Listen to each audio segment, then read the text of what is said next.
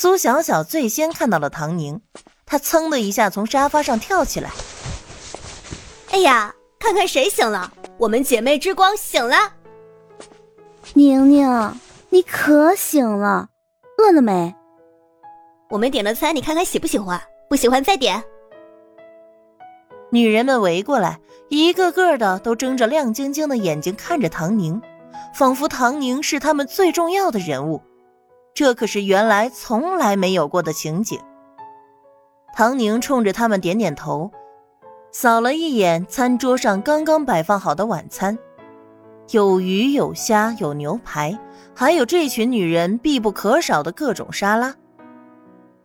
可以了，一起吃吧。几人坐下用餐，没人觉得唐宁态度冷淡。毕竟原本的唐大小姐就是性格拧巴的，不会刻意高调炫耀，但脾气上来谁的面子也不给。大家也都跟他没太大的深交，毕竟你一个暗示他不懂，当众不给你面子怎么办呢？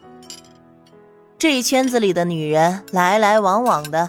也就只有一个苏小小和唐宁是真正的走得近了些。一圈女人都在吃草，牛油果、柠檬汁、玉米粒、鱼子酱。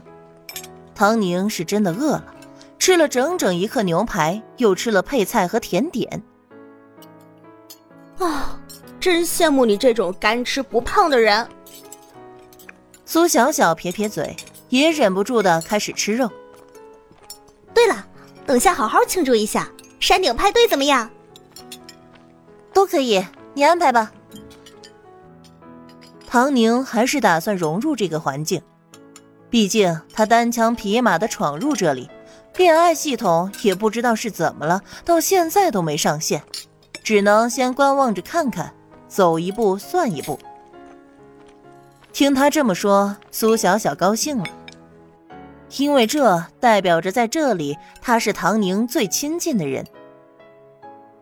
好，现在时间还早，大家用过晚餐，还有一个小时的准备时间。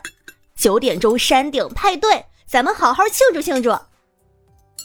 苏小小说完也不吃了，用餐巾擦拭了一下嘴唇，就开始打电话。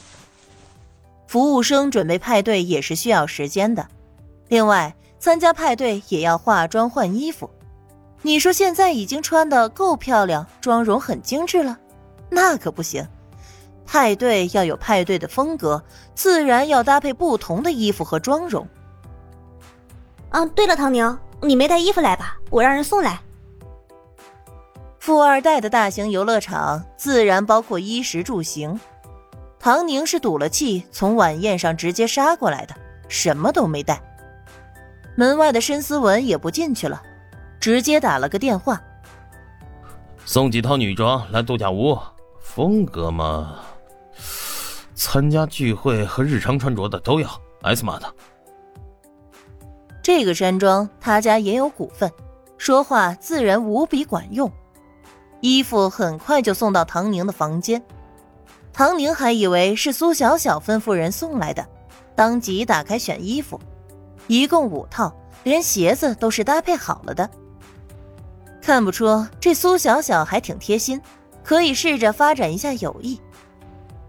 已经是夏天了，夜间的风稍稍带着凉意。唐宁选了一套淡紫色针织裙，白色小羊皮靴穿上，鞋底很是舒服，比原主那个华丽到眼睛都疼的鞋子舒服多了。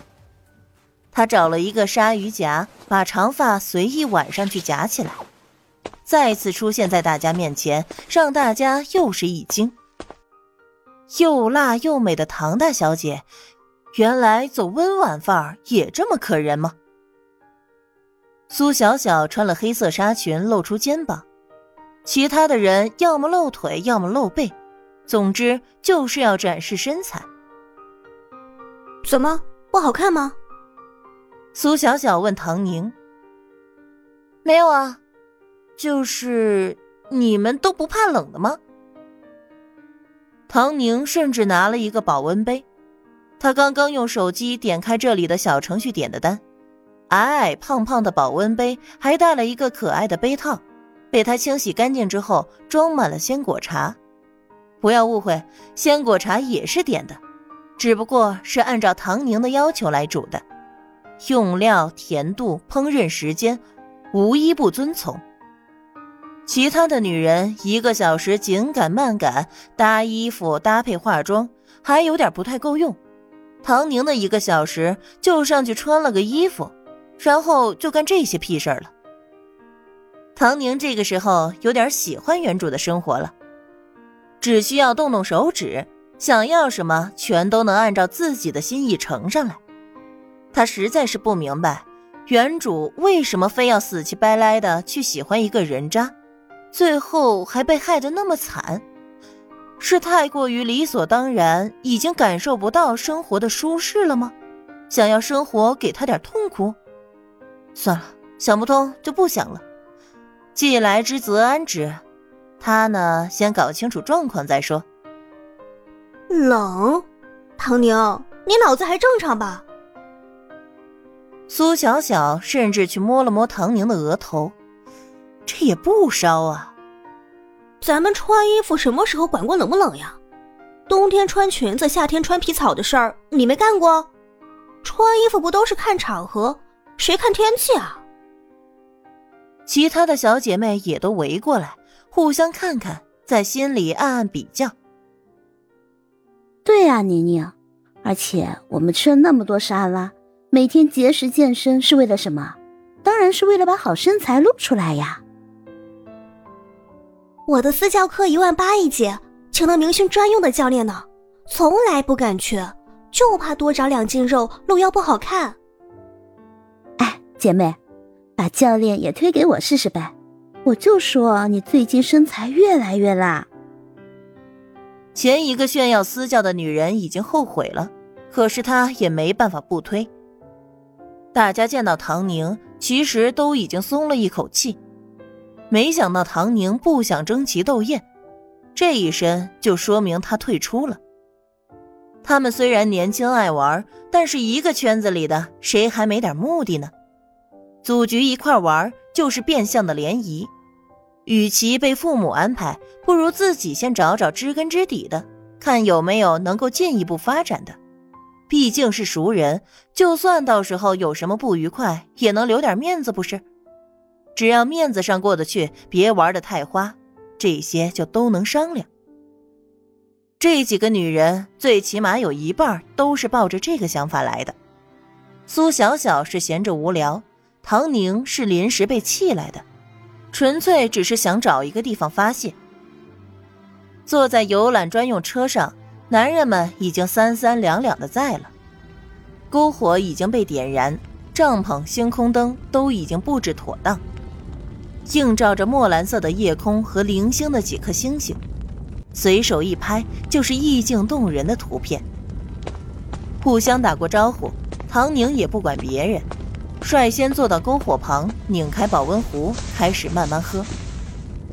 申思文第一眼就看到了唐宁，往日里的唐宁是带刺的、辛辣，他是第一次见到如此没有攻击力的唐宁，仿佛收敛了所有的枝桠，在暖黄色的火光照耀下，他刘海垂下的侧脸，温柔的一塌糊涂。